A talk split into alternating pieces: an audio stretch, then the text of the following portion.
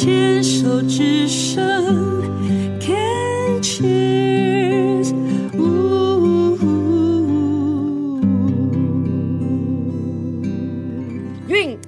记，今天邀请到的这一位呢，阿才先生呢，可以算是我们癌症病友的新同学。六个月前，因为甲状腺的结节，发现右侧的甲状腺是有非典型细胞，就跟那个细胞怪怪的。然后呢，十一月就开刀切除了甲状腺的结节，然后化验之后就发现是滤泡癌。这样讲没错吧？对，OK。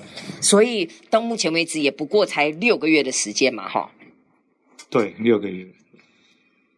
目前采取的方式，除了两侧的甲状腺都切除之外，目前还有在治疗吗？有，因为像要做所谓的碘一三一的放射线治疗哦，因为我切完其实发现有转移了哦，是哦，对，所以我像我其实现在我下个月其实还要再去治疗一次，是，对对。那转移向往哪跑？它是跟着淋巴跑，对不对？还还还蛮多地方，我现在我的。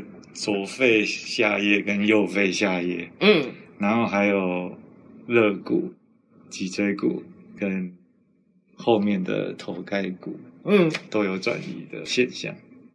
这个这样子还算二期吗？因为甲状腺癌其实是一种比较特殊的癌症，嗯，就是一般现在大家在讲说甲状腺癌都是治愈率很高，嗯，那其实照最新最新的医生他们讲的。国际的一个最新的标准的话，假设假设是五十五岁以下，嗯，那甲状腺癌有分好几种癌症，嗯，它有什么滤泡癌，然后还有一些其他的癌症，像乳突癌是最常见的，哦，乳突，对，乳突癌可能是九十 percent 都是乳突癌，那滤泡癌人可能是个位数 percent，嗯，那乳突癌跟滤泡癌这两种甲状腺癌，只要你是在五十五岁以下，不管有没有转移，最多就是二期。就是只要有转移，就是最多二期而已。它没有转移，就是一期。哦，它的期数是这样子。对对，它比较特殊，跟其他癌症不太一样。它会先用年纪来来做。用年纪来分。OK，好，那我们这一段是运动笔记。我今天超开心的，因为呢，对，第一，阿财是新生，是小学弟，所以呢，看起来你目前的这个癌症还没有影响到你的这个生活起居。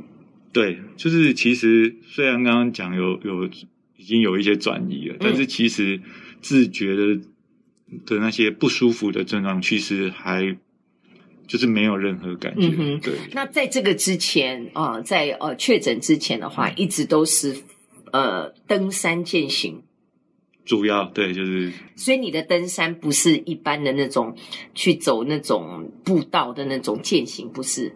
对，这是负重的。对对，就是要自己背睡袋、背背帐篷的那种。对，就是需要所有需要的东西都是自己背的。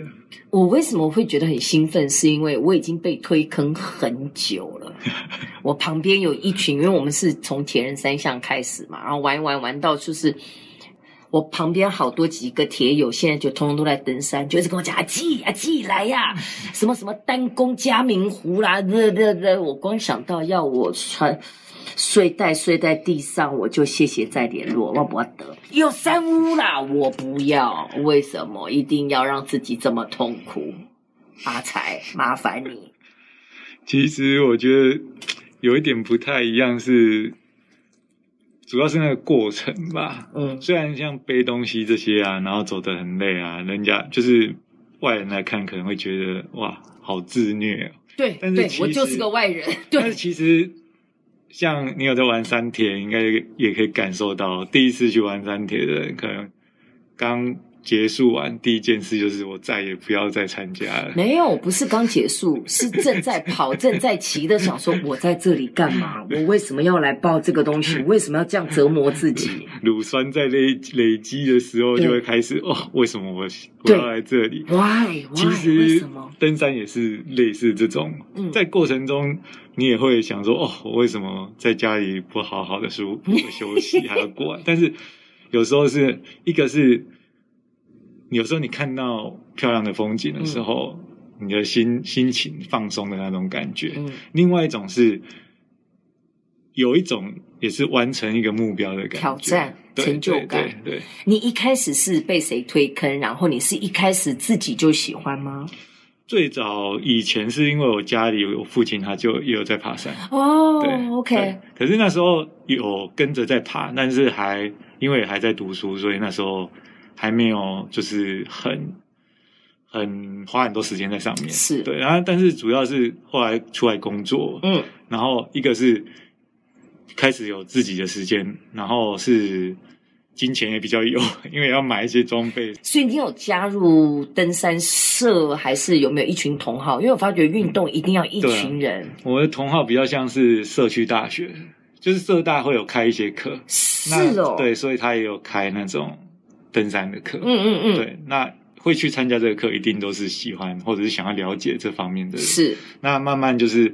里面认识的一群就会开始约出来爬山。其实我今天呢，之所以又觉得另外一个很兴奋的一个原因是，一定要拜托阿彩来告诉我们一些登山的正确常识，因为流行，大家跟风，很多人完全没有登山的正确知识，还有一个对于大自然的敬畏。麻烦阿才来跟我们讲一下。像最近。其实最近这几个月，尤其是疫情之后啊，就是不能出国了。嗯，那开始很多人就往山上跑，往户外跑。所以最近其实常常新闻都可以看到什么登山迷途啊，然后出事啊，然后然后一不行了就打电话叫直升机，对对，就把你载下来，就觉得这样就 OK。我觉得哦，那个真的，我每次看到就一股火，说你们到底有没有一种谦卑敬畏之心啊？对，这其实。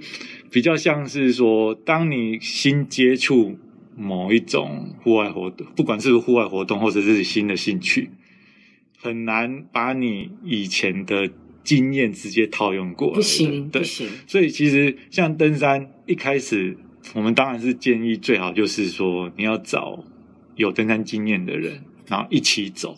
对，因为最怕其实很多就是还就是现在有很多就是网络你也不认识，然后约一约啊，对对对，然后就走，对，然后他们彼此不认识，然后他们也没有那种我是一个团队的概念，所以他们各走各的。那其实跟你一个人去走没两样，你只是一起搭车到一个目的地而已。对，所以像前几天又有发生那种就是一样这样约，然后其他人走啊，后面有一个走比较慢的，然后就被放鸽子了。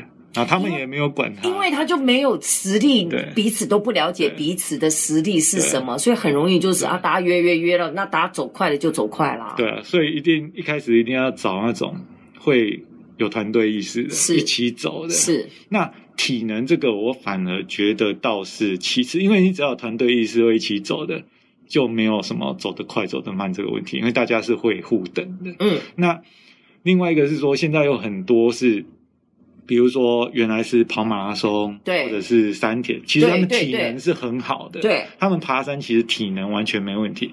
但是他们一开始就去爬山的话，爬山比较麻烦的是，假设他要去爬那种可能会有岔路的，因为他以前从来没有在这种山林的这种野外的环境待过，所以可能就会走错路。哦。那你不管你体能再好，迷路体能是没办法帮助什么。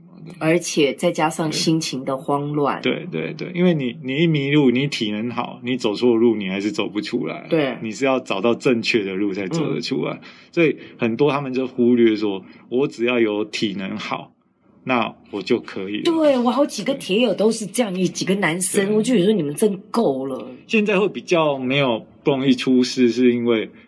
一个是他们体能，体能当然是有一些帮助。那另外可能一开始他们也会去，像刚刚讲的嘉明湖啊、玉山这边，嗯嗯嗯嗯，大部分这种都是属于比较，尤其是现在就是人比较多的路线，所以你不用怕说遇不到人，所以可以减低这种风险。但是其实风险还是存在。嗯、那阿才，你现在听说爬的、登的哦，登的山都是。人家不太常去，然后那个山径基本上是你们自己要开山辟路，把它把它打出来的一条路，是不是？你们这个挑战更高咯。对，这种通常就变成有时候是我设定了某一个山头，它可能是有名的，或者是没有名的，那我们就变成要开始想说自己要规划说我要怎么走到那边去。因为像它不像都市，就是有什么路什么路，我就对啊，走已经有什么路道转。在了，对，嗯，那我们就变成要规划，然后比如说要看 Google Map，Google Map 也有那种卫星的地图嘛，对，然后甚至是一般的地图，然后看它的坡度啊，看它的路线哪边可能比较好走。所以你们这样子爬爬也有可能要攀岩嘛？呃，我们一般如果遇到需要所谓那种攀岩，我们就会称为比较技术型的路线。我们如果遇到那个，通常我们会为了减低风险，所以我们尽量是会想要绕开它。哦，对也是安全起对，为，了安全就不需要硬跟他拼了。对对对，因为那种因为你要垂直攀岩的一个是风险一定就是变大，那另外一个就是说你要带的装备也要更多。啊，对，你要像攀岩要绳子、要挂钩什么的，对。那一般如果我们预设就是说，我们这次就是没有想要，我们当然会带几个当做预备用的，嗯，万一真的不行需要用到，但是我们会尽量绕开所谓这种危险的地形。是，对对对，哎，真的耶！听你这样讲，真的其实是有它的乐趣耶。不过我在想，我的乐趣真的只有去那个登山用品店。你我现在每次去那种那种鬼洞哎，整栋楼，然后里面满满的人在买东西。我想说，而且那个东西一买好像也是买不完，对不对？就会就算你有一样的东西就好，就会想要再买类似的，但是好像是感觉是更高级的。这个也是这个一一一入门哦，也就是这投资不完啦。不过这个听到这个阿才这样子讲哦，确实我还是不会想要去，因为光背我没有办法负重，那个一背背十几公斤，那个那个。但是现在其实很多，如果只是嘉明湖、玉山这种大众的，其实山屋都有所谓的协作助，他们驻守在那边，哦。所以其实你你只要背一个小背包，比如说十公升、十升的小背包，你只要带你自己的保暖衣物、雨衣、雨裤、嗯，喝的水，然后你走的时候想要吃的零食，这样就可以了。他说好像还有那种可以帮你背的挑夫，对不对？也有，然后他就可能算说一天多少钱这样。嗯但是这种通常现在如果是大众路线那种，他们就已经定期在山屋，每天都有人像补给车这样。他只是他们是背着补给的，嗯所以吃的什么他们全部都包，睡袋他们也都包，你就只要走就好。